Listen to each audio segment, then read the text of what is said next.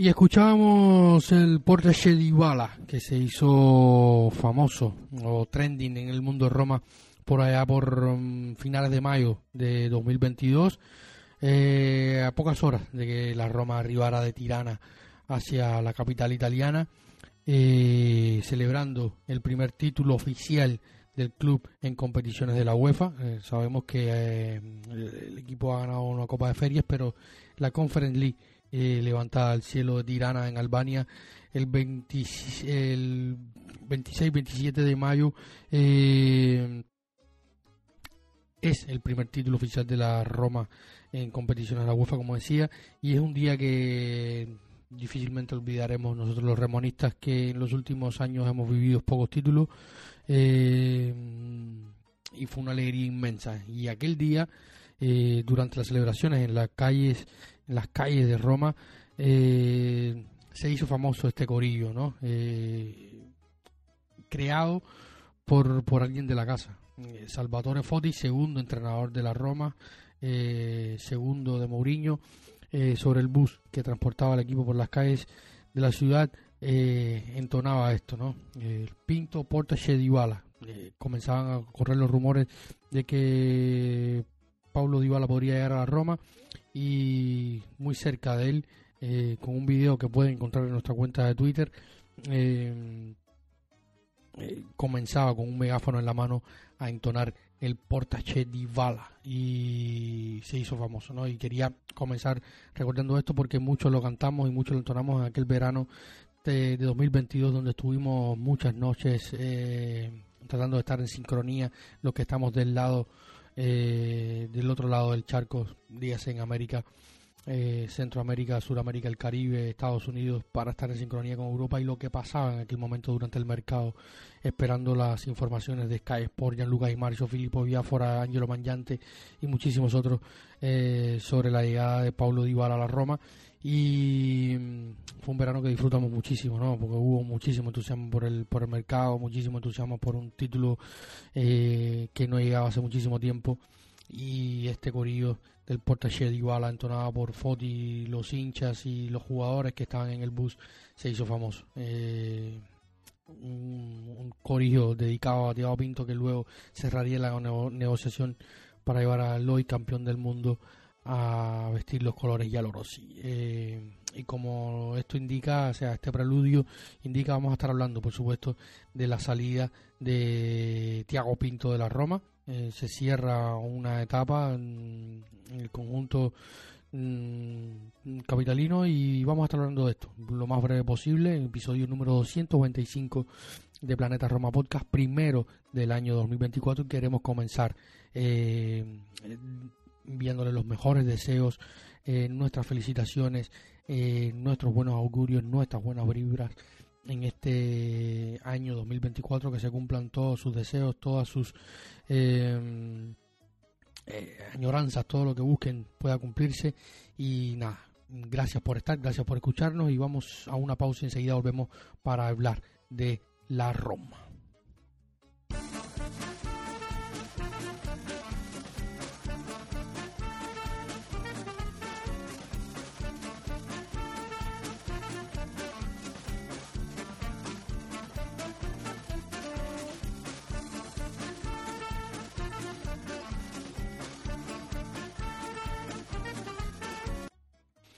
Y estamos de vuelta acá en los micrófonos de Planeta Roma Podcast, como les decía, episodio número 225, eh, primero eh, del, del año 2024.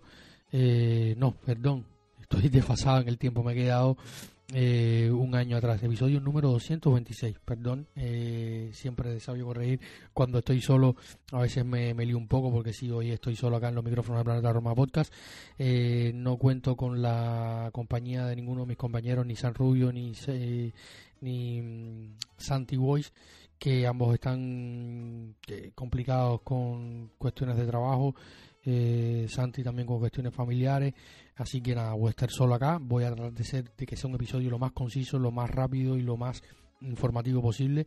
Eh, no quería dejar pasar esta oportunidad por alto. Teníamos previsto comenzar a grabar la próxima semana ya eh, los episodios de este año, pero dada la, situación eh, y las informaciones en los últimos días, eh, estoy por acá para comentar un poquito lo sucedido. Eh, y vamos a hablar eh, rápidamente. Primero vamos a empezar por, por, por la gancha, ¿no? Porque hay que hablar de, del fútbol, hay que hablar de los resultados y, de lo que se viene. Eh, este miércoles 3 de, de, enero, la Roma ha logrado mmm, superar un, un, tabú, si se quiere. Eh, ha ganado su primer partido a, a la Cremonesa en los últimos años, luego de que la temporada pasada el conjunto de, de Cremona mmm, ganara a los de José Mourinho un par de oportunidades, una en Serie A y la otra en Copa Italia, en una Copa Italia donde eliminó a la Roma el conjunto de Cremonese y luego también eh, el conjunto en aquel momento dirigido por, por Balartini eliminó a la Roma y eliminó al Napoli en la Copa Italia para luego caer en semifinales ante la Fiorentina, la postre finalista del torneo. Eh, un partido que luces y sombras, ¿no? Un partido dado el contexto, como sabíamos, Gianluca Mancini ya se había hablado, los propios José Mourinho lo había comentado en la previa del eh, en la previa y en el post partido, sobre todo del Juventus Roma del fin de semana donde eh, caímos un, gol por cero eh, en ese partido a domicilio en el Allianz Stadium donde enfrentamos a una Juventus que está intratable el no jugar competición europea evidentemente ha hecho el conjunto de Legri eh, en una forma impecable jugando en casa ha perdido un solo partido en la temporada que fue eh, contra el Sassuolo en, en fin eh, luego de ese partido José Mourinho había anunciado que ya Lugo Mancini no estaría contra el conjunto de Cremona, eh, de Stropa, eh, que visitó el Olímpico, eh, como decía, este miércoles 3 de enero y mmm, está lidiando con un problema en la ingle y en Luca Mancini le dio, le dio reposo, no está, indica que ya ha viajado con su selección Costa de Marfil para la, para la Copa Africana de Naciones y eh, emergencia total en defensa. Eh, Kumbula está volviendo, no está listo todavía, podría estar para el partido de este fin de semana, al menos ya convocado para el partido ante Atalanta también en el Olímpico y un partido muy desencajado desde la defensa, eh, donde se terminó jugando el partido sin defensores centrales de rol. Eh, se le logró dar la vuelta a un encuentro que no comenzó muy bien. Hablaba un poco Pablo Dybala, algo que yo eh, comparto un poco con él tras el partido, que es que se, que se no se le dio la importancia concreta al rival, no se valoró suficientemente al rival, también hubo acciones que se fallaron, pero nada, fue un partido muy desencajado, donde también dado el contexto y el 11 puesto en campo que llevaba a la Roma a jugar de cierta forma y al desligarse un poco de las presentaciones que se venían dando del campo, más allá de que el partido contra la Juventus eh, hay una continuidad quizás con, en cuanto al juego, pero eh, sí faltó eh, ese sazón, ese extra para poder eh, superar ese frontón que plantó la Juventus después de ponerse en ventaja iniciando el segundo tiempo. Bloque bajo muy cerrado defendiendo todos juntos un equipo fresco con mucha con mucho físico. Faltó ese factor diferente ese jugador diferente. Volvía Pablo Dybala de la lesión desde el primer minuto. Apretó los dientes y estuvo hasta el final del partido pero faltó ese algo diferente esa aceleración quizás en el medio del campo ese hombre diferente que se intentó con Lorenzo Pellegrini que tampoco estaba viviendo su mejor momento no es un secreto para nadie y no se pudo, no se pudo lograr. Pero bueno, lo, mejor es que se logra superar a, la Cremonese. Tendremos derby en Copa en unos, en unos días. La próxima semana estaremos jugando un derby a partido único en el Olímpico, donde la Roma será visitante. Eh, mm, ante un Lazio que no está bien. Yo, sinceramente, era de los que, si podía evitar este partido, lo, lo evitaba, porque mm, a veces tengo un poco de miedo ¿no? en estos partidos hacer un papelón en Copa con, en un derby eh, empezando el año puede remover muchos cimientos y unos cimientos que, que, que, están cambiando. Vamos a hablar en, breve de la situación de Agua Pinto porque me han escrito muchísimos de ustedes eh, por redes sociales eh, por, por mensajes de, WhatsApp por Twitter por, por Instagram para hablar un poquito de Thiago Pinto pero eh, había que hablar un poquito de, este partido contra el Cremonese.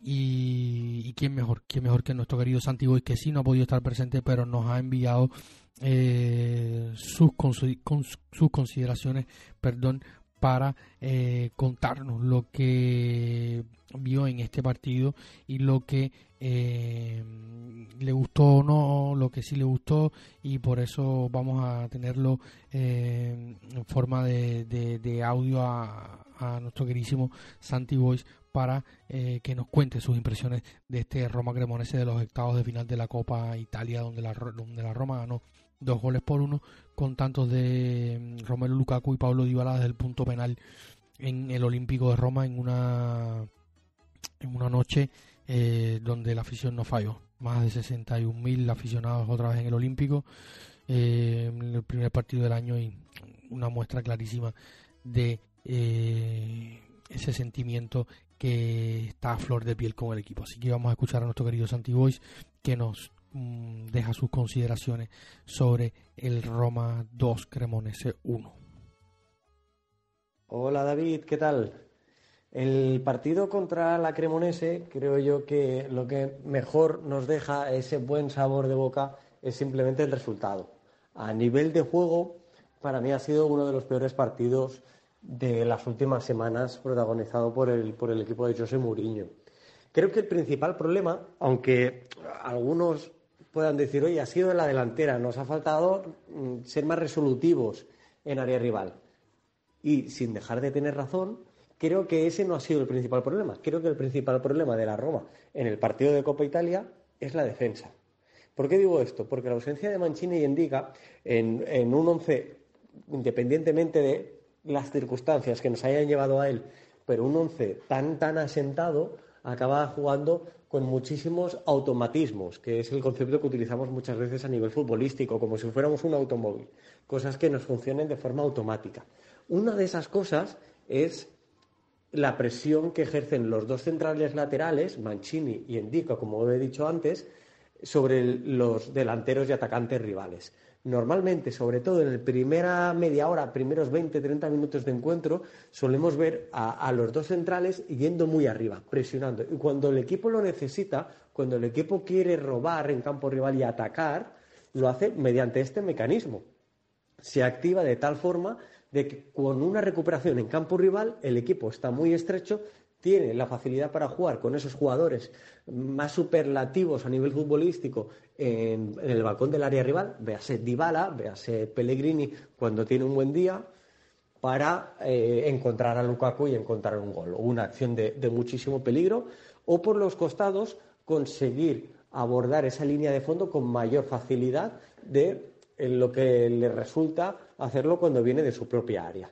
Al no estar ni Mancini ni Endica, tuvo muchísimas dificultades. Ni Llorente, siquiera, ni siquiera Llorente tuvo la facilidad de robar el balón. Cuando eh, la Cremonese exigió en muchas ocasiones salir mucho de posición y ir muy lejos a Llorente, este no pudo ganar duelos, no pudo anticiparse. Tampoco lo hizo Chelik por el costado derecho y Cristante no mejoró ni, ni siquiera igualó las prestaciones de Llorente, algo que es, por otra parte, normal. Pero a nivel defensivo, el equipo flaqueó tanto que esto se tradujo en un equipo tremendamente estirado, muchísima distancia entre líneas, cuando el equipo robaba el balón tenían latifundios absolutos para conectar, por lo tanto, no llegaban balones con facilidad a Velotti y a, Lukaku, el equipo no conseguía profundizar por las bandas, incluso en defensa sufría, sufría. Luego, debemos tener en cuenta que jugar con muchos jugadores fuera de su posición tiene las cosas que tiene el gol del de la Cremonese. El Sharawi hace un despeje que en lugar de hacerlo, como mandan los cánones, hacia el costado, hacia la banda, lo hace hacia adelante, hacia la frontal del área. Ahí llega a un jugador de la Cremonese. Pellegrini está absolutamente tibio y con falta de contundencia en esa acción defensiva. Tres cuartas partes de lo mismo con Llorente y Cristante es que no está marcando a nadie. Cristante está dentro del área a dos metros de su, de su par, de su marcaje. Con lo cual también es una cuestión de fundamentos por parte de Cristante o incluso de concentración en el menor de los casos. ¿no? Yo creo que es más una cuestión de no soy defensa, no suelo estar en estas situaciones. Eh, todo esto suma, todo esto suma. La realidad es que Mourinho volvió a agitar el, encuentro desde el banquillo y en ese cambio de sistema, pasando a jugar con una defensa inédita, sí, de Christensen y Cristante, la Roma tuvo menos problemas. ¿Por qué tuvo menos problemas? Porque decidió atacar muchísimo más y lo hizo a través de una defensa más férrea, de intentar que la Cremonese no saliera de su propio campo, robar balones en campo rival. Y desde ahí, ¿qué hacía? Conseguía mucha más eh, profundidad, empezó a, echar en falta a Velotti, porque al quitar a Velotti no tenía muchas referencias y los tres centrales de la Cremonese solo se ocupaban de Lukaku y por ahí tenían facilidades. Esto lo subsanó nuevamente con otro cambio, le dio entrada al iraní Azmoun y, y, con Azmoun y Lukaku fijando a los centrales le generaba mucho más espacio a Pellegrini y a Dybala para jugar por dentro. Aquí nos faltó velocidad, velocidad que mueva de un lado a otro a la defensa rival para desubicarlos, para hacerles dudar y nos faltó también una cosa que nos está pasando últimamente. En el partido de la Juventus nos pasó lo mismo cuando tuvimos el balón en campo rival. Los jugadores de la Roma necesitan moverse más para agitar a esa defensa, para generar dudas. Uno que venga a recibir, el otro que estire en ese momento y jugar con el tercer hombre. Este tipo de situaciones no se están trabajando y el equipo se estanca demasiado. Genera ocasiones, pero no son de un peligro claro, no son contundentes, no son flancas para anotar gol. Pese a ello, conseguimos eh, sacar adelante el partido, el resultado y por lo tanto un pase de ronda eh, para la próxima ronda de, eh, valga la redundancia, de Copa Italia. Así que contentos con muchas cosas que mejorar. Muchísimas gracias a Santi, como siempre, por sus análisis tácticos, por su visión y por su entendimiento del juego. Yo estoy bastante de acuerdo con él una vez más méritos a José Mourinho que, que ha venido aportando muchísimo desde el banquillo, sacando eh, petróleo, como aquel que dice, de, la nada, sobre todo removiendo el banquillo. Un banquillo que se va a ver diezmado por si fuera poco, porque Sardar Asmón eh, se va a ir a la, Copa Asiática en la próxima semana, probablemente después del partido contra la Lazio en el derby de Copa Italia que mencionábamos. La Roma eh, logró llegar a un acuerdo con eh, la, Federación Iraní de Fútbol eh, para alargar unos días más la estancia del ex delantero del Bayer Leverkusen o el Zenit Petersburgo en la capital italiana para aportar, pero no lo vamos a tener, no lo vamos a tener por, por, el próximo mes.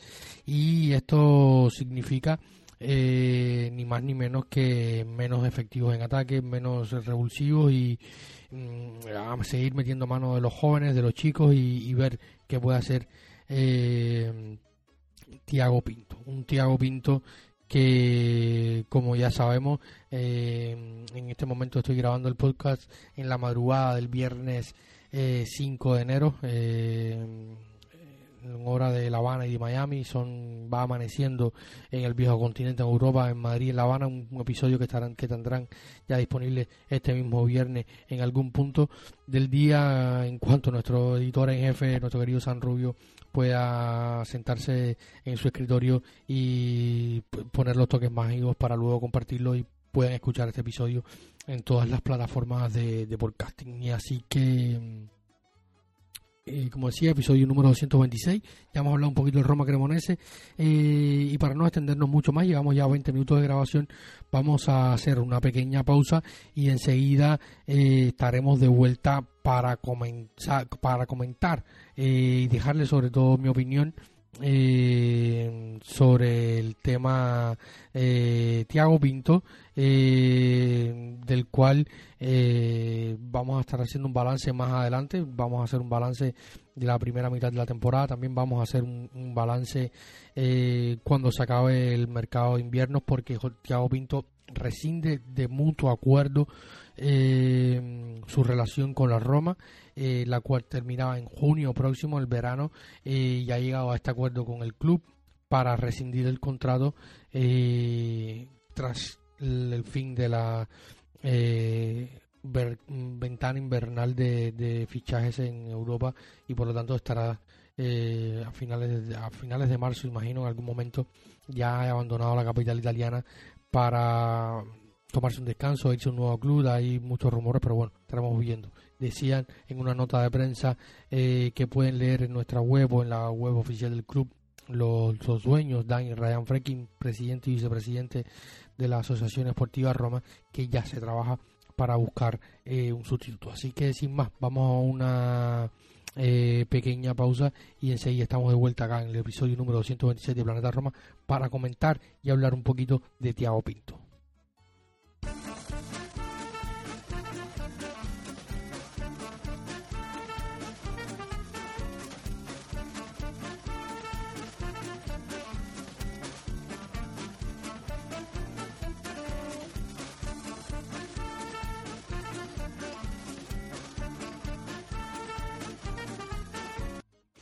Y aquí estamos de vuelta en el episodio número 226 de Planeta Roma. Y eh, el tema se impone, ¿no? Como hablaba al inicio, Tiago Pinto termina una gestión, tres años después, eh, en un mismo mes de enero, eh, Tiago Pinto dice adiós a la, a la Roma. Hay que recordar que, que Tiago Pinto fue anunciado por los nuevos dueños el 18 de noviembre del 2020. Eh, fue cuando la Roma lo anunció, recién llegaban eh, los Freaking eh, a, la, Roma, lleva un poco tiempo en la Roma. Eh, el primer mercado o el mercado anterior a, a Tiago Pinto lo había sido llevado por el ex eh, director general del, del, club. Y luego se pusieron manos a la obra terminado este mercado de invierno. Eh, también recordemos que fue la salida de Gianluca Petraghi que no había terminado muy bien con James Palota. Eh, llegaron los Frecking no le dieron continuidad al trabajo de Gianluca Petraghi. La dirección interna del club decidió sacar adelante ese mercado que fue un mercado catastrófico. Y luego el 18 de noviembre de 2020 eh, se decide eh, contratar a Tiago Pinto ya en plena pandemia y llegó a la capital italiana eh, el primero de enero de 2021 y estuvo en los primeros días aislado porque venía con un, con un test positivo desde Portugal. O sea, venía, había pasado un test en, en Portugal, llegó a, a Roma, a Fiumicino, allí dio mm, positivo eh, en el test, eh, luego hicieron otra prueba, en fin. Y a los pocos días empezó a trabajar y trabajó eh, desde ese momento incansablemente. Hay un artículo muy interesante que habla un poco de las causas y consecuencias que llevaron a su salida. Y, que hizo Jacopo Librandi, periodista de Corriere del Sport, que nosotros hemos replicado en nuestra web planetaroma.net, que ahí pueden encontrar, donde habla de las posibles motivaciones, situaciones, y, pero sí menciona algo muy interesante Jacopo Librandi, que es un periodista de Corriere que siempre está en las mesas de prensa, ha sido muy de cerca del club y decía algo que era muy que es una realidad y que Thiago Pinto ha sido un trabajador incansable, un profesional intachable. Eh, ha estado siempre a pie de campo, ha defendido la Roma, eh, nunca hablaba mal de un jugador, nunca hablaba mal del entrenador, ha respetado muchísimo al hincha, de hecho en la, en la nota de despedida que hace con el club eh, un mensaje muy bonito para las inferiores eh, y para el, la afición. Mm, y realmente, eh, ya entrando en materia sobre la opinión, mi opinión personal sobre el trabajo de Diego Pinto es que hay que partir de eh, cómo encuentra Thiago Pinto la Roma. Thiago Pinto llega a la Roma en un momento, como decíamos, veníamos de un periodo de divagar, de, divariar, de estar a la deriva eh, en cuanto a la dirección deportiva. Habíamos también eh, sufrido muchos problemas y muchos cambios a la raíz de a raíz de la situación de la salida de, Monchi un poco más atrás en el tiempo donde se hicieron muchos cambios luego no se pudo reestructurar con Gianluca Petraki hubo muchos cambios en el sector de scouting hubo muchos cambios en el sector de, del área deportiva de la Roma que fueron cambiando de un año a otro porque pues, primero cambió de Sabatini a Monchi de Monchi a Gianluca Petraki y después de Gianluca Petraki a Thiago Pinto y José Mourinho, que fue el entrenador elegido por eh, Thiago Pinto, ambos portugueses, donde allí empezaron a reconstruir y a dar forma a lo que hoy es la Roma y a, un modelo eh, deportivo y empresarial desde el punto de vista deportivo claramente. Eh, se reestructuró completamente la área scouting se trajo un nuevo jefe de scout que, que es portugués también. Mm, y allí todas estas cuestiones empezaron a engranarse y empezó a funcionar el primer mercado. Un primer mercado que tiene pocos movimientos para Thiago Pinto. De hecho, ya llegando a, Roma, se estaba cerrando el fichaje de Brian Reynolds, que entra bajo la gestión de Thiago Pinto, pero era uno. O sea, sabemos todos que esto es una cuestión más comercial, más de, de, acuerdos, y, y, como todos saben, es un secreto a voces eh, una gestión que habían hecho Dan y Ryan Fredkin, sobre todo Ryan, el hijo de, Dan Fredkin, eh, desde Dallas con algunos eh, amigos y propietarios de, del club Dallas para llevar a Brian Reynolds a la Roma, un préstamo inicial de 100.000 euros para luego convertirse en una, una obligación de compra de unos 6-7 millones, un jugador, el, norteamericano que había estado en, óptica de la Juventus, que lo querían enviar a, a préstamo al Benevento finalmente no se da y termina eh, la Roma metiéndose en el medio de la negociación para ficharlo, llevarlo a Roma, pero simplemente eh, tendría muy pocos minutos en ese en esos seis meses con Pablo Fonseca. De hecho, nos, no, casi no se adaptó. Luego estuvo un tiempo más con José Mourinho y finalmente salir a préstamo hacia Bélgica, donde realmente terminaría siendo su destino definitivo hasta el día de hoy. Eh, la Roma em, en el último mercado logró cerrar su, su, su venta definitiva a unos 3.5 millones de euros más los 100.000 eh, del, del préstamo anterior y, y, otro préstamo más, estuvo dos veces a préstamo, eh, se hicieron, se, se habrán recaudado unos unos 4 millones, eh, un fichaje que ya estaba más o menos amortizado, tampoco hubo, no fue una, una, una pérdida muy grande la de, de este fichaje de Brian Reynolds que se que como decíamos entra bajo la gestión de de, de Tiago Pinto, pero realmente algún día cuando, o sea, próximamente probablemente cuando termine con la Roma ya alguna entrevista dirá claramente ciertas cuestiones internas y a lo mejor sabremos, pero lo que hay hasta ahora la información porque, y además porque los tiempos no coinciden y ahora el Reino le estaba prácticamente avalabrado cuando llega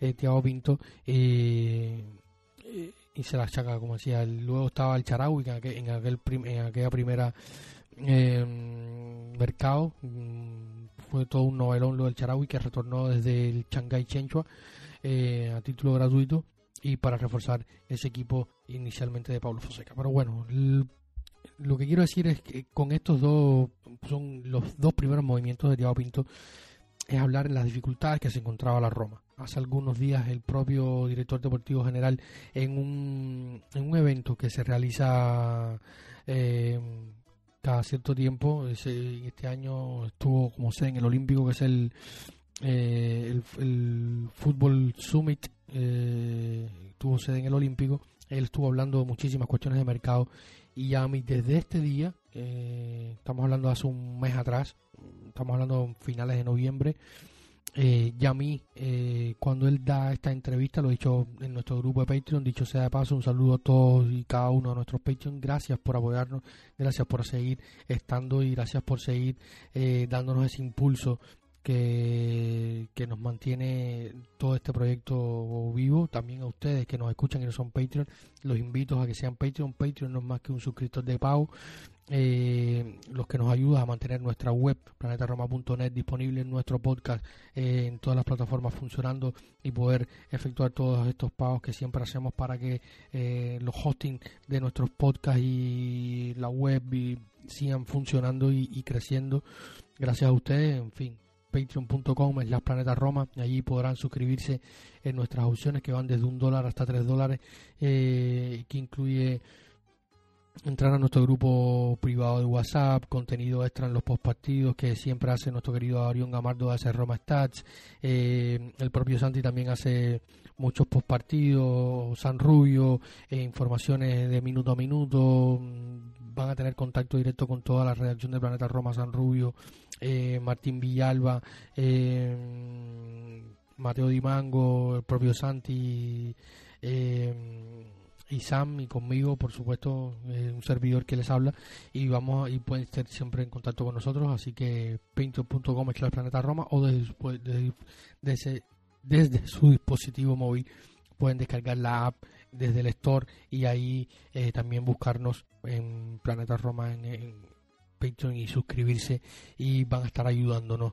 Eh, también recuerden que tenemos una promoción de Fanatic que es un distribuidor oficial de camisetas que pueden encontrar el enlace en nuestra web y pueden allí adquirir camisetas oficiales de la Roma eh, con un costo adicional por el envío. También hay ofertas y cualquier ítem de la Roma que estén comprando a través de este enlace que tenemos en nuestra web eh, nos va a reportar a nosotros una pequeña ganancia para seguir manteniendo eh, lo que es Planeta Roma como proyecto global. Así que hecha la aclaración, la invitación y el saludo a todos. Eh, yo lo, comentaba que a mí me daba mucho la impresión de que este eh, esta entrevista que daba Tiago Pinto me sonaba mucho a despedida, ¿no? Hacía prácticamente, hicieron muchísimas preguntas, eh, pero él hace balance, ¿no? Y, y por ejemplo, hay una, un pedazo, una de las respuestas en las que dice, en los últimos tres años he tenido que buscar el equilibrio entre peticiones del entrenador y las capacidades financieras que tenemos. Hay cosas que hemos gestionado bien, como Dybala Lukaku eh, y otras no tanto. El parámetro económico ahora, hablando refiriéndose al, fútbol, eh, es mucho eh, más importante, ¿no? luego dice teniendo en cuenta la plantilla que heredamos, habla de la gestión de Pinto y Fredkin, por supuesto, con muchos jugadores lesionados crónicos y más de 30 eran casi 40 el equipo que tenía a disposición José Mourinho en su cuando sea la plantilla la Roma cuando llega José Mourinho. Eh, y, muchos no contaban por supuesto. Eh, y las ganancias han sido bastante, ¿no? 150 millones en plusvalías en ganancias en ventas de jugadores eh, y recuperando dinero residual de estos jugadores que no contaban, haciendo muy buenos acuerdos con, con muchísimos jugadores vamos a estar haciendo un listado completo de todas las ventas y las eh, salidas de, de, Tiago Pinto y es sin duda esto, ¿no? Yo creo que, que, que, se resume en esto, ¿no? En los últimos tres años he tenido que buscar equilibrio entre las peticiones del entrenador y las capacidades financieras de la Roma, que han sido nulas. Eh, estamos hablando un, de un equipo que tiene un patrimonio neto en negativo muy grande. Estamos hablando de un patrimonio neto negativo muy grande eh, pueden leer el balance económico anual que hemos publicado en nuestra web, eh, deudas, pérdidas, pocas ganancias a raíz del COVID, a raíz de que no estamos en Champions, a raíz de que los derechos televisivos en la serie cada día son peor, a raíz de que no tenemos un estadio propio y que los Freaking siguen trabajando en ese proyecto esperando que pueda surgir, eh, a raíz de que el plantel estaba tan deteriorado, tan con pocos activos de valor, eh, y los pocos activos de valor que han habido no se han vendido. Pienso en la columna vertebral, no sé, las pocas certezas Brian Cristante, Gianluca Mancini, eh, es un poco Lorenzo Pellegrini, el capitán. Eh, es un plantel que, que, no tiene eh, como otras épocas que había jugadores que sí se, que se habían revalorizado y se podían vender y sacar una ganancia, la que pudo ser Roger Ibáñez eh, en su momento, que es un jugador que llegó por muy bajo coste eh, de la mano de Luca Petraki en su día desde el Atalanta y luego fue vendido a Arabia Saudita.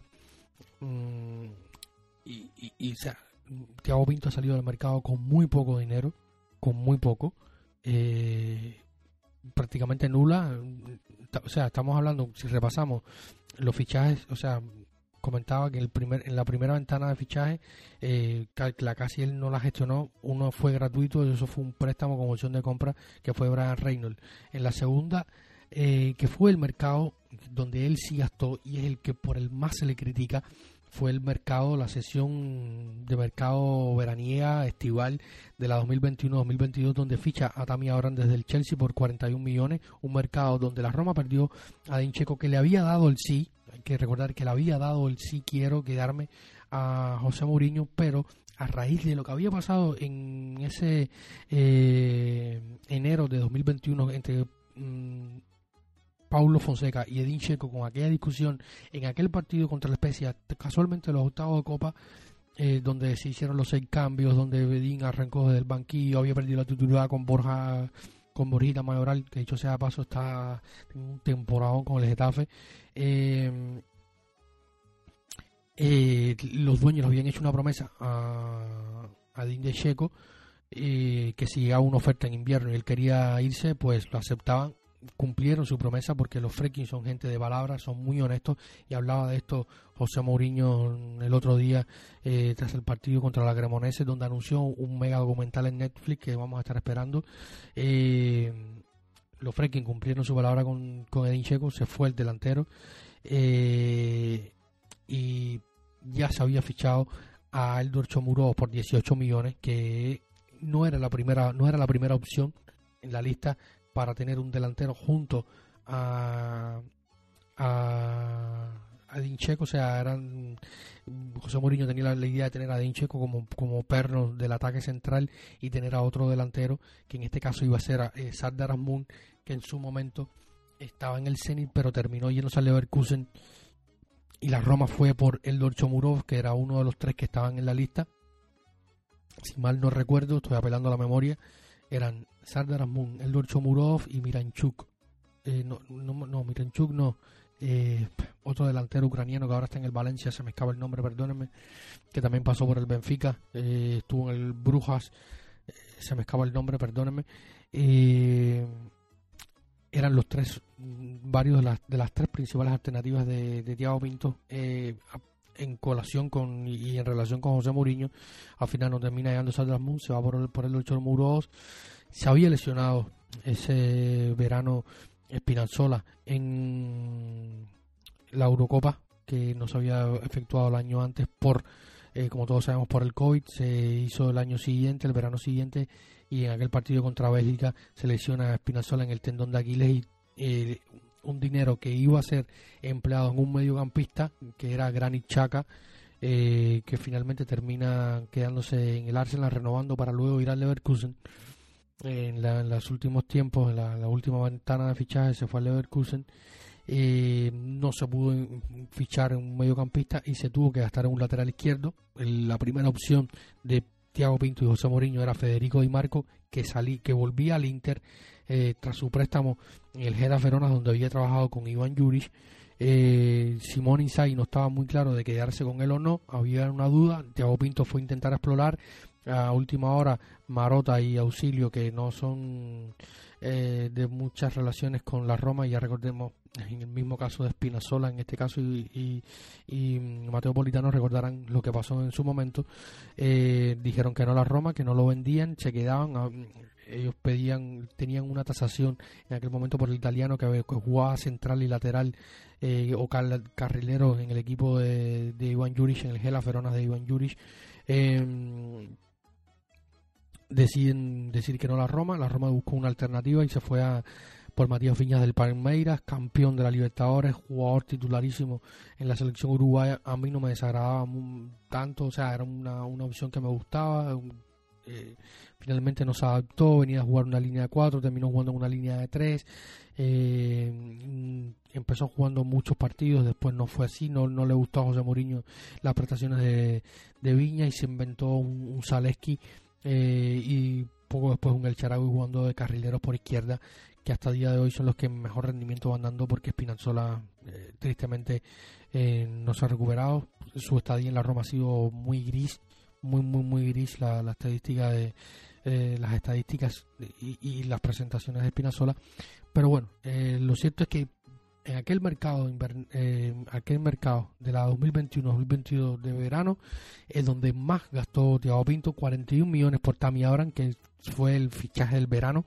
Un delantero necesitaba rediseñar el ataque, ya había fichado a Chomuro, que iba a ser pareja con Edin Checo, y luego eh, se fue por, por Abraham del Chelsea, que se hizo una operación muy grande eh, con el Chelsea por las buenas relaciones que había con el conjunto londinense y porque daba una facilidad de pago muy grande. De hecho, todavía se está pagando a, a, Tammy Abraham. Se dieron cuatro o cinco plazos, creo que hasta 2027 se va a estar pagando Tammy Abraham. Se incluyó una opción de recompra y después de aquel primer año donde Tammy Abraham lo hizo tan bien, perdón, todos pensamos que iba a ser un éxito total, que iba a volver al Chelsea, la Roma iba a recuperar los 85, iba a recuperar los 40 y iba a ganar 40 más eh, en esa opción de recompra de unos 80 millones, 70 millones. Eh, pero la temporada pasada no fue buena y para colmo terminó en, el en los últimos 15 minutos de la temporada se lesionó el ligamento cruzado también ahora y esperemos que, pueda volver. Ya está entrenando con balón, se ve en los campos de Trioria de vez en cuando.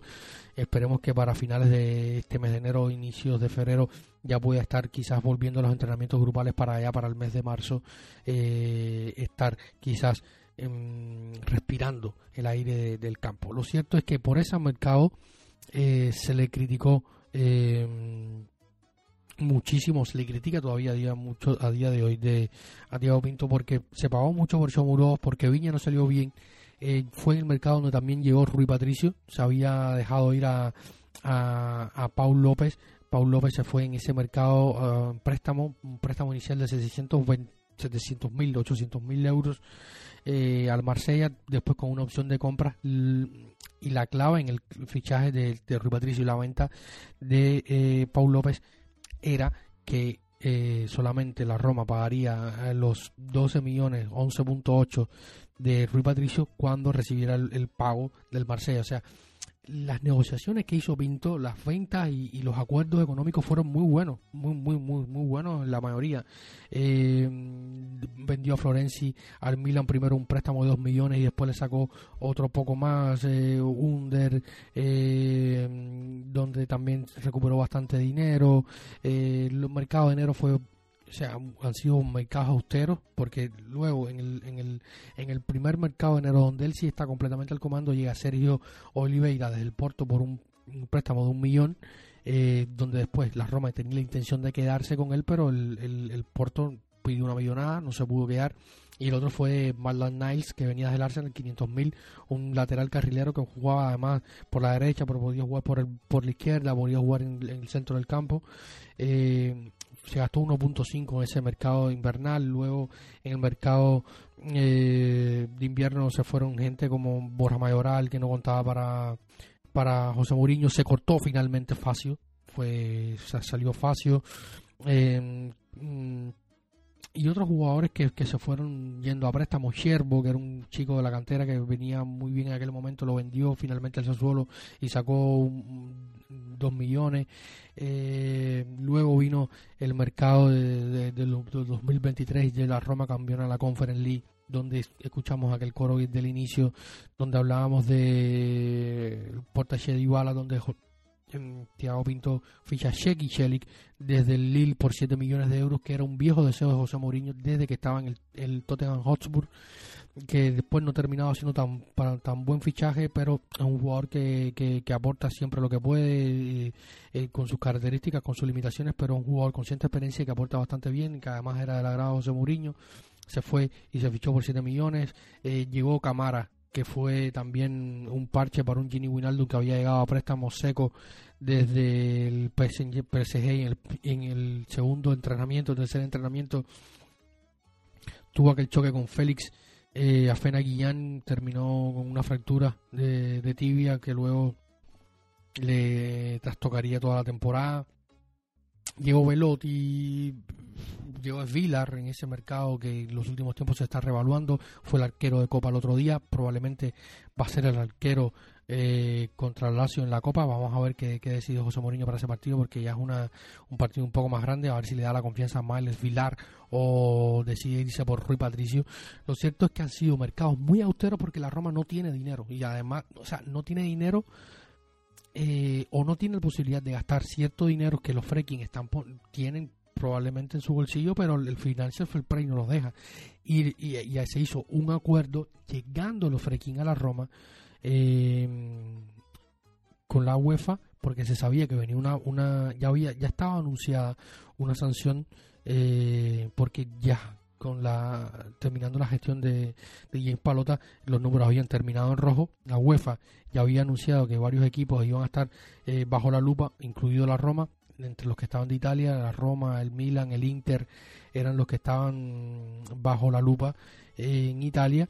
Eh, al final terminaron el Inter y la Roma llegando a ciertos acuerdos con la UEFA, pero el de la Roma es mucho más fuerte. Además, no tiene la entrada que tiene el Inter por ser equipo de Champions League, donde está ingresando muchísimo dinero. De hecho, fue finalista la pasada temporada, donde ingresó más de 100 millones y aún así está en grandes problemas. Otros problemas económicos que tiene el Inter a nivel de, dueños y, préstamos y recapitalizaciones y, y en fin. Eh, lo cierto es que la Roma y el Inter terminaron en, ese periodo llegando a un acuerdo con la, con la UEFA y, el acuerdo que llegó la Roma con la UEFA limita el mercado a un punto increíble. O sea, hay una hay balance, o sea, hay balances transfer balance que la Roma no puede no puede gastar más, no puede estar más en positivo que en negativo de una ventana a la otra. los valores de la plantilla inscrita en Europa de una temporada a la otra tienen que ser los mismos toda esta información, repito, pueden leerla en planetaroma.net, ahí están todas las informaciones. Eh, recuerdo que es nuestra bitácora de viaje romanista, y ahí pueden leer eh, todos estos puntos explicados eh, uno por uno. Y todo esto limita el mercado de acción de Tiago Pinto y de la Roma en el mercado.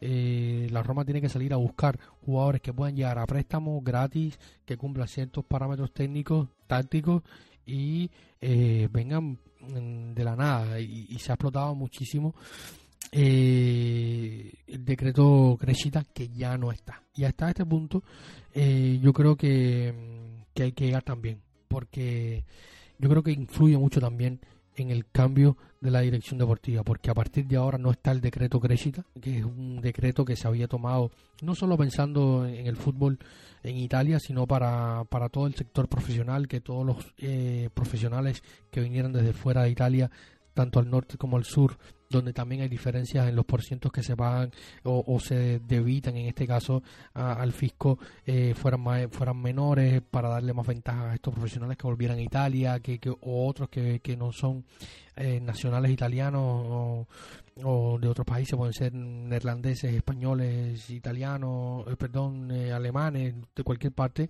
puedan ir a Italia a, trabajar y, y devengan menos en en cuanto a, lo fiscal y, los porcientos.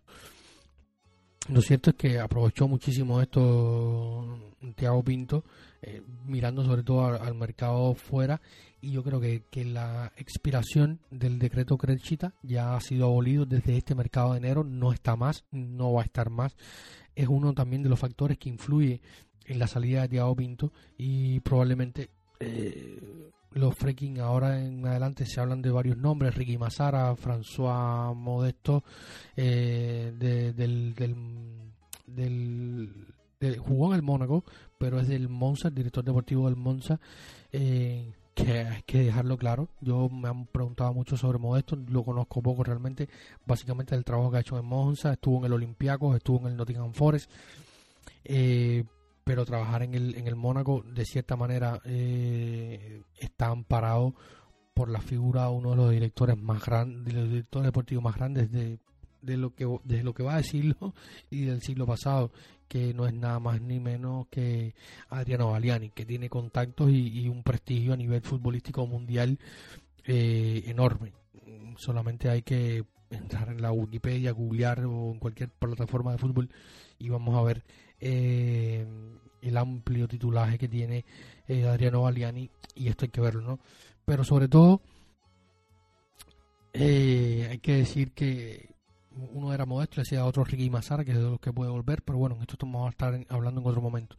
Lo cierto es que la experiencia de Thiago Pinto en la Roma estaba marcada por los, por los parámetros económicos del club, que son mm, pocos, porque los freaking han gastado más dinero, sobre todo para que el club esté a flote, que para el mercado, que también lo pueden poner para el mercado, pero luego está el, los acuerdos con la UEFA por el Financial Fair Play eh, han llevado a que su trabajo sea muy, muy difícil. Luego está el hecho de que había una plantilla que depurar, vender, gente que no se revalorizaba, gente que se iba a préstamo y, lo hacía peor de lo que lo hacía ya en Roma. Pienso, no sé, en Gonzalo Villar eh, y otros tantos, pero en su mayoría sacó muy buenos acuerdos, hizo una limpia grande de jugadores, no sé, como en Sonsi, que lo liquidó como Juan Jesús, que lo liquidó como Pastore, que lo liquidó, eh, pienso en gente como el, propio Olsen, Coris, Vianda, eh, jugadores eh, jóvenes que después sacó algo como Sanchelar, que era un delantero del primavera que apuntaba muchísimo, pero no, no, no llegó a explotar, se fue al Lugano, a Suiza, eh, como decía, sacó bastante buen dinero de Paul López, que en, su momento eh, Gianluca Petracchi gastó una barbaridad por un portero que, era malo, muy malo. Eh, no daba seguridad bajo palos y era un colador completamente. Eh, sacó buen dinero por Beretut, que se fue muy bien revalorizado. Sacó 13 millones por Beretú, eh, los 12 que decía por, por Paul López, sacó 11 millones por, por Under. Luego está a los chicos que, que, logra revalorizar a Fena Guillán, vendió 6 millones a Fenaguillán, al propio Cremonese, donde no ha jugado casi por lesiones, donde todavía no tiene un rol. Un chico que hizo un par de goles en la primavera, en el, en el primer equipo con José Mourinho y Thiago Pinto logró colocarlo por, por, por 6 millones, vendió a Milanese, eh, logró liquidar también a, a Diaguaras, Clivert, eh, sacó acuerdos con otros jóvenes como Fusato que está a préstamo y tiene una recompra futura y, y, así. Eh, un amplio, son muchos jugadores, muchísimos jugadores a los que tuvo que, que, darle salida.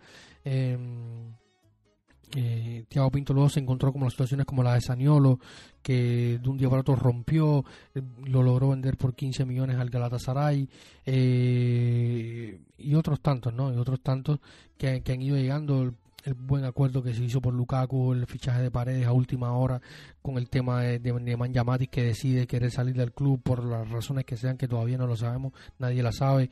El buen fichaje indica, falla con Renato Sánchez, hay que mencionarlo. Eh, hizo un buen acuerdo con Aguar, que era una apuesta, puede salir bien, puede salir mal, esperemos que salga bien a futuro. Eh, un buen acuerdo por, por Amun. Eh, o sea, los 10 millones de, de Cleaver, los 7 millones de, de Volpato, los 7 millones de Tajirovic. Eh, hizo muy buenas ventas, hay que decirlo, por, en un plantel donde estaba, eh, estaba muy eh, empobrecido para sacar valor de muchos otros jugadores y, yo creo que, que parten aquí, ¿no? Repetimos, para evaluar todo el trabajo de Thiago Pinto hay que ver todas estas condiciones. ¿No? Ya hemos extendido muchísimo, estamos allí sobre la hora, eh, pero bueno, no quiero quedarme solo con mi opinión y para esto eh, también cuento con la opinión de, de alguien de, de, la casa, ¿no? Y es nada más y nada menos que, que, Martín Villalba, que nos va a estar comentando su opinión de, de Tiago Pinto muy brevemente. Vamos a escuchar a nuestro querido eh, Martín Villalba. Chao, amici de la Roma. Eh, les saluda Martín Vidal desde acá, desde Ecuador. Un abrazo muy fuerte a todos y cada uno de ustedes. Respecto a la salida de Tiago Pinto, la desvinculación como parte del staff de, administrativo de la Roma, simplemente eh, decir que si es que la labor del director deportivo fueran solo las salidas, hacer caja y deshacerse de elementos indeseables, eh, terminar contratos mal, mal ejecutados y tal, la labor de Tiago Pinto sería un 10, una carita feliz y felicitaciones abajo. Sí, realmente una labor eh, impecable en cuanto a, esto específicamente y también todo lo que trae detrás, ¿no?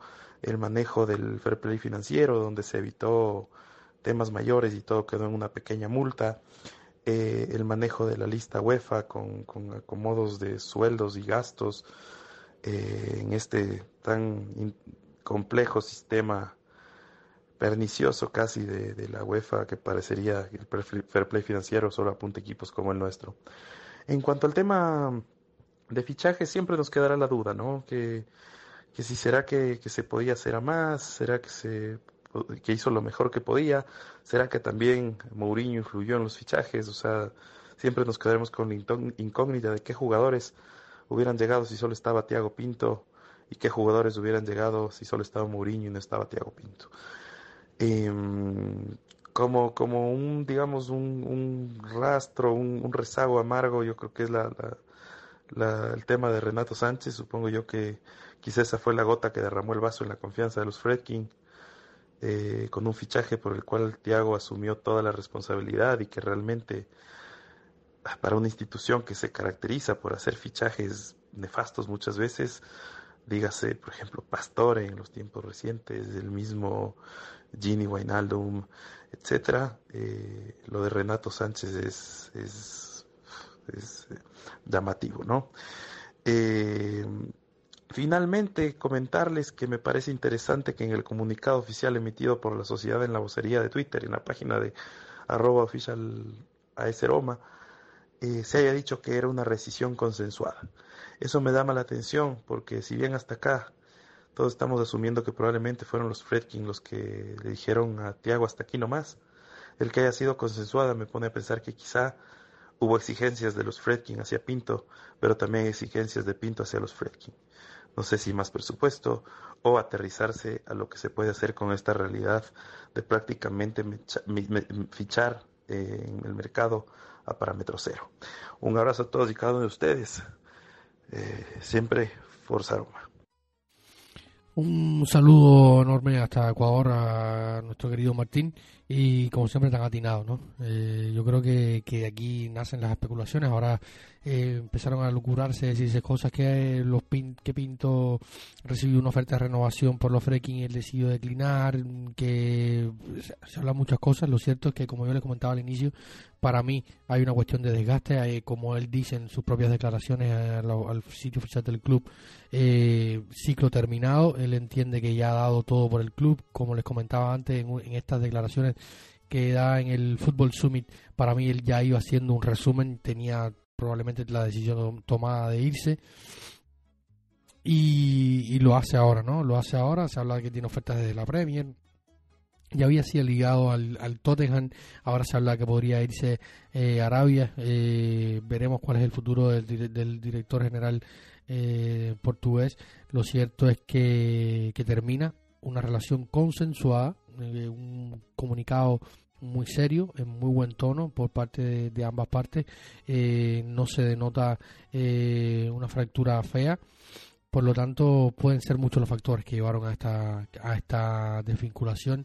Eh, los más osados dicen que estaba un poco opacado por la presencia de la nueva CEO general de la institución Roma como tal, que es Lina eh, Siloku, la griega. Otros dicen que, que, estaba molesto porque no se le daba eh, el reconocimiento que, que él quería eh, y todos los reflectores iban a, hacia José Mourinho.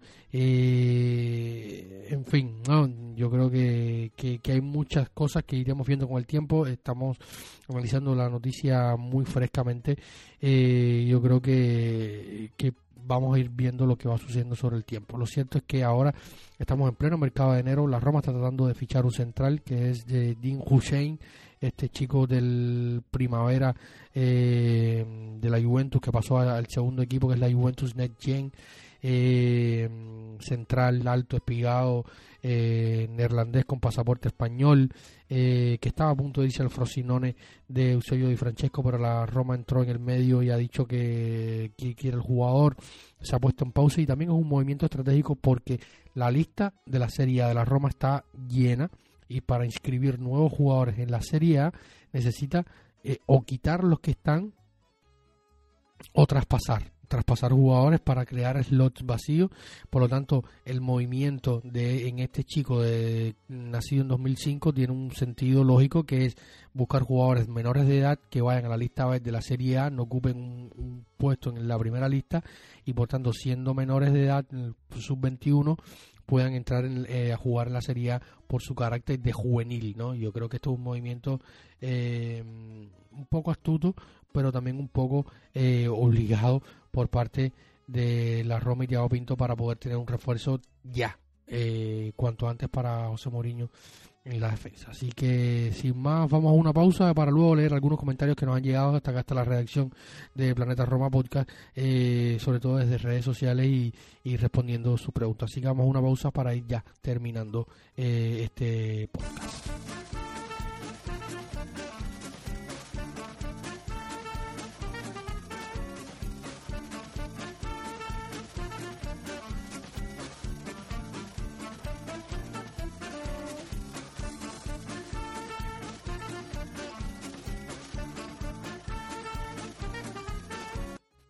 Y estamos de vuelta ya en los micrófonos de Planeta Roma Podcast para ir leyendo algunos comentarios que nos han llegado eh, vía redes sociales. Por ejemplo, nuestro querido Jorge Uki, uno de nuestros Patreons, nos, comentaba, eh, como lo vengo diciendo todo el día, para mí no hay dudas de que él se va, que sea que él, eh, Pinto en este caso, se marcha y no es despedido como algunos dicen. Eh, una afición pesada, un DT pesado, una prensa radioactiva y sin recursos, los cuales muchas veces tenían que salir de jugadores desvalorizados, más, más sanciones por el FIFA Fair Play. Solo tengo eh, para decir gracias. Eh, nos pregunta por nombres, ya lo mencionábamos esto, y el otro es Ricky Mazara. Yo creo que también uno de los grandes problemas que tuvo Diego Pinto, que intentó instaurar un nuevo modelo deportivo en la Roma tipo Benfica, que era una dirección general que se ocupaba de todos los deportes, porque el Benfica a nivel de deportes es mucho más grande en Portugal. Eh, tiene muchas divisiones de, de, de básquetbol, de atletismo, de polo acuático, de balonmano. Eh, eh, estas cosas hacen que, que Pinto intentó replicar un poco este modelo y se ocupó de muchísimas cosas. Quizás hubiera tenido un, no sé, un maro de auxilio, un eh, no sé, eh, hay muchas eh, duplas de estas de mercado que trabajan y que se apoyan uno a la otra y quizás hubiera tenido este esta otra figura y quizás hubiera tenido mejores resultados. Nunca lo sabremos. ahora se dice que quizás pudiera terminar siendo una dupla realmente la que llegue a la dirección deportiva de la Roma entre Mazara y Modesto, este del, del Monza eh, veremos, veremos qué, qué, sucede en los próximos días. El luego Serlino Sabastano nos decía, genial, creo que uno de los temas importantes es la salida eh, de Pinto, ¿no? Refiriéndose a lo que grabamos en el programa. Eh, dice que si supone una alerta para Mou, para mí no creo que estén ligados el futuro de Tiago Pinto, ni este el de Tiago Pinto al de Mourinho, ni el de Mourinho a Tiago Pinto. Yo creo que, que era o, uno u otro, los que iban a seguir, incluso pueden que no sigan los dos. En este momento yo creo que, que una de las pocas certezas que tiene la Roma, eh, aunque a muchos no les guste, es José Mourinho. Eh, de cara a lo que se viene, eh, habrá que ver los objetivos si se cumplen o no, pero yo creo que, que no están ligados su futuro al uno al otro, ¿no? Si se va Tiago Pinto se queda Mourinho, si se va Mourinho se queda Tiago Pinto, yo creo que, que los Frekis no, no, no funcionan así, no trabajan así, eh, y, luego, o sea, seguimos pensando por acá sobre todo que es más que Tiago Pinto pide salir, quizás sea porque le, le, han dicho que sigue José Mourinho, él quiere ir por otra línea, quién sabe, nos enteraremos en el, en el, en el futuro. Lo cierto es que, que nos preguntaba Serlino eh, para Roma significa un nuevo proyecto donde lo importante sigue siendo el dinero, pero quien venga eh, es algo incansable, o sea, hay que ver, hay que ver. Yo realmente digo, el que venga debe ser alguien muy capaz, tan capaz o más capaz que, que, que Tiago Pinto y que tendrá que cumplir al pie de la letra con todos estos parámetros y, saber esquivarlos y sobre todo, ya como decía antes, sin el decreto Crescita, tendrá que ser un gran conocedor del mercado local y aportar mucho por, lo, por, también por el mercado underground, ¿no? Y que la afición esté preparada para esto. Eh, Carlos Domínguez, eh, uno de mis compatriotas desde Cuba, me decía, posición en que queda el club de no cumplirse los objetivos, eh, sobre qué base se estructura la revolución que van a llevar a cabo los Fredkin, pues de ser un borrón y cuenta nueva, detrás de Pinto Mourinho tiene todas las papeletas para irse. Habrá que ver, hay muchas preguntas en el aire, muchas preguntas, Carlos. hemos tratado, he tratado de analizar en este programa que se me ha ido muy largo, espero que le haya sido ameno. Me esperen, por favor, déjenme sus comentarios en todas las plataformas de podcasting donde escuchen este episodio, eh, qué les parece su opinión, sus comentarios. He tratado de hacer una crónica más o menos de lo que ha sido el, trabajo de Diego Pinto, mi opinión, leyendo los comentarios de ustedes y, pensamientos así que me van cayendo eh, en la mente. Eh, Mariano em, desde México nos decía, la gestión de Diego Pinto le pondría un 8 trajo estrellas que jamás me habría imaginado eh, al equipo en un contexto muy complicado con el fair play. Eh, el robo en la final de la Europa League eh, matiza porque hubiesen sido dos títulos de UEFA en su gestión y esto es muy real. ojalá traigan a alguien mejor. Sí, Mariano, esperemos que venga alguien mejor. Rodrigo Castillo fue fundamental para traer a Mourinho, esto hay que decirlo y ponerlo en letras mayúsculas grandes en un letrero bien grande en toda la ciudad y cada vez que se hable de Thiago Pinto la Roma eh, hay que hablar de José Mourinho porque sin Thiago Pinto no hay José Mourinho la Roma y esto eh, un José Mourinho que es sumamente querido. Eh, estamos a la espera de ver cuáles son las declaraciones de José Mourinho si habla en la previa de este partido del fin de semana ante el Atalanta de Gasperini en el Olímpico y, y que tendrá que referirse al tema porque va a, va a saltar en mesa de prensa. No, aún no hay, no sabemos, vamos, estén atentos a nuestras redes sociales para saber si hay un mesa de prensa o no. Termina Rodrigo diciendo en el barco de Don Tiago Pinto siempre. Eh, un saludo Rodrigo y, nosotros también.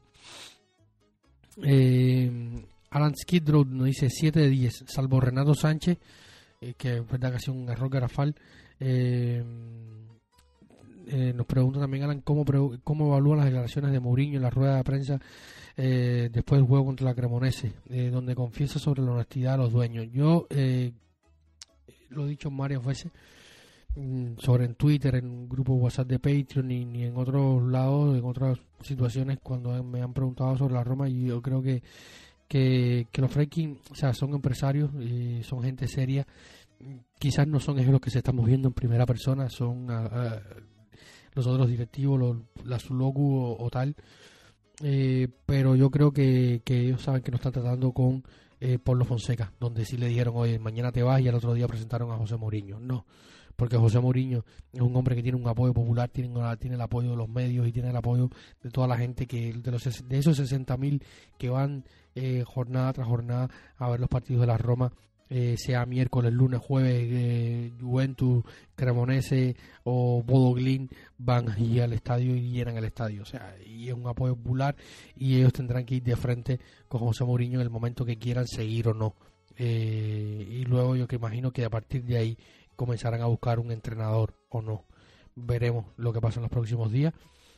sin duda se están moviendo porque hay que empezar a planear eh, ya la próxima temporada lo antes posible y, este movimiento de la dirección deportiva habla a las claras de que algo se está moviendo. Así que eh, un saludo tengan todos, gracias por escucharnos, gracias por llegar hasta el final, gracias por estar siempre conectados con Planeta Roma Podcast, episodio eh, número 226 de Planeta Roma Podcast, el primero del año 2024. He estado solo, espero, repito, no haber sido muy tedioso traté de hacer una pequeña crónica, analizar también con los audios de Santi, con la opinión de Martín Villalba, eh, un poco el momento en que se da. Como digo, en el futuro vamos a hacer el programa de mediado temporada, donde vamos a hacer balance sobre este inicio de del inicio, la primera parte de la temporada para encarar la segunda, donde vamos a hacer también balance cuando se acabe el mercado a fechajes de enero, donde también vamos a hablar eh, y vamos a hacer un balance generalizado del trabajo de, de Tiago Pinto eh, en la Roma. Así que nada, muchísimas gracias a todos por escucharnos